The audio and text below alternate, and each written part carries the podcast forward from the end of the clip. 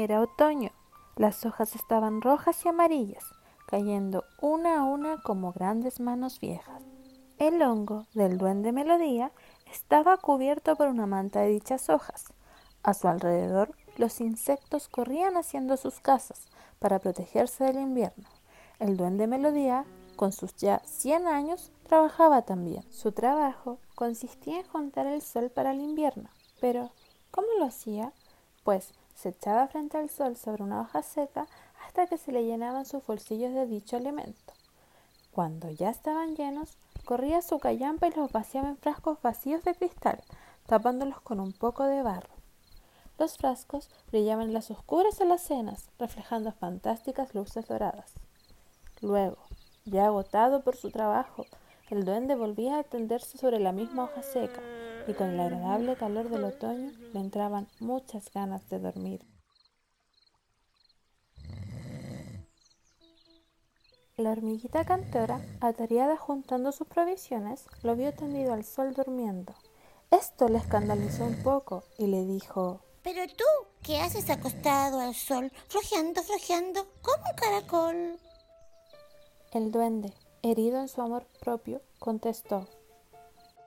Yo no estoy flojeando, hormiguita. Estoy juntando sol para el invierno. Primero me lleno un bolsillo y luego el otro. Y voy corriendo a guardarlo en mi frasco de cristal. Así tendré con qué calentarme cuando haga frío. ¡Ja! La hormiguita, no muy convencida, movió la cabeza y cantó.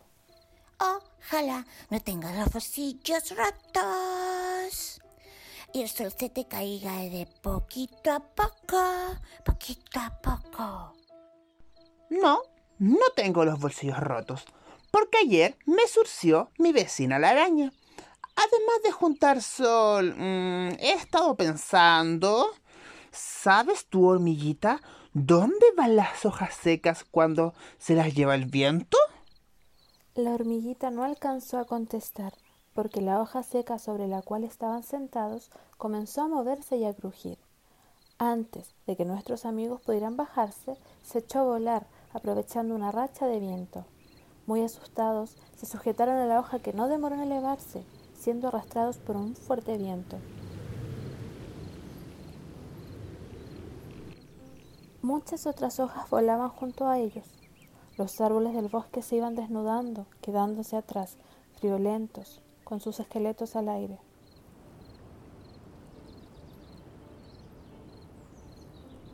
Ahora sabrán dónde vamos. El bosque fue quedando atrás. Al poco andar, miraron hacia abajo y nuestros amigos vislumbraron una gran ciudad. Se veían las casas y las calles como si fueran pequeños juguetes. Esta ciudad era Santiago. La hormiguita y el duende vieron pasar bajo ellos la iglesia colorada de San Francisco, el cerro Santa Lucía y su cañonazo de las Rosas, la plaza de armas y la estación Mapocho. Prontamente tomaron hacia el norte con tal fuerza que parecía que jamás se detendrían.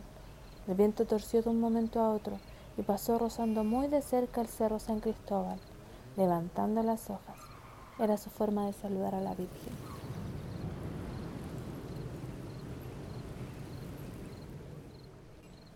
Después de cambiar muchas veces de dirección, el viento dobló hacia la cordillera.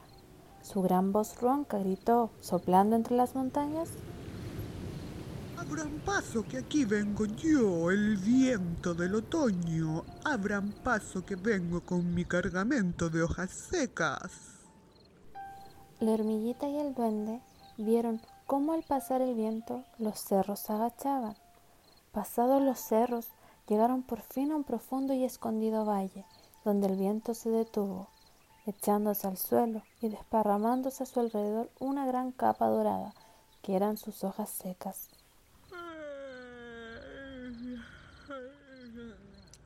Ya cumplí mi tarea de este año. Ahora quiero dormir. Estoy cansado porque las hojas secas eran muchas y pesaban sobre mis alas y mis espaldas. Arrastrándose con sus últimas fuerzas, el viento de otoño se metió en la quebrada y se durmió.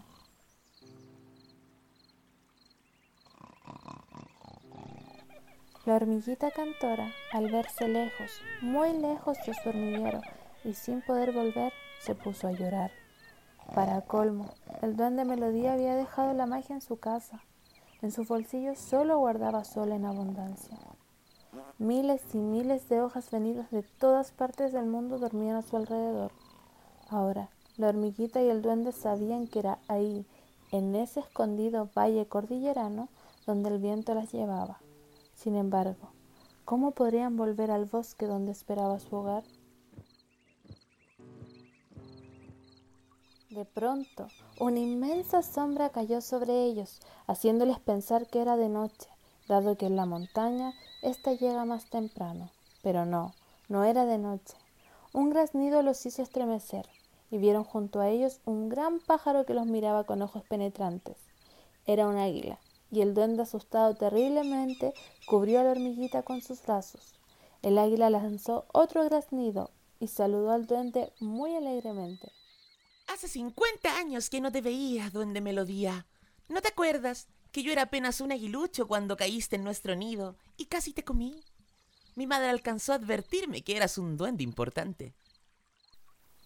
La sorpresa del duende fue muy grande y su alegría mayor, porque había encontrado a una amistad en esa soledad.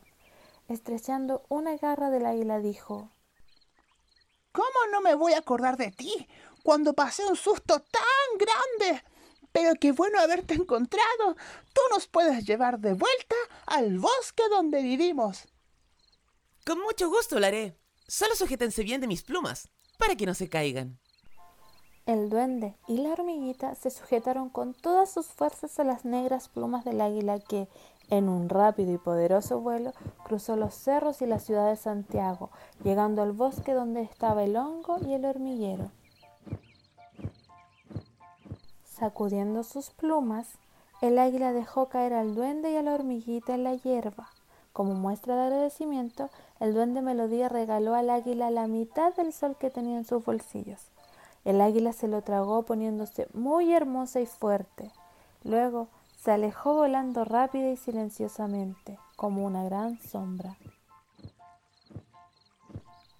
La hormiguita cantora, de pura felicidad por estar de vuelta en su casa, comenzó a bailar y a cantar.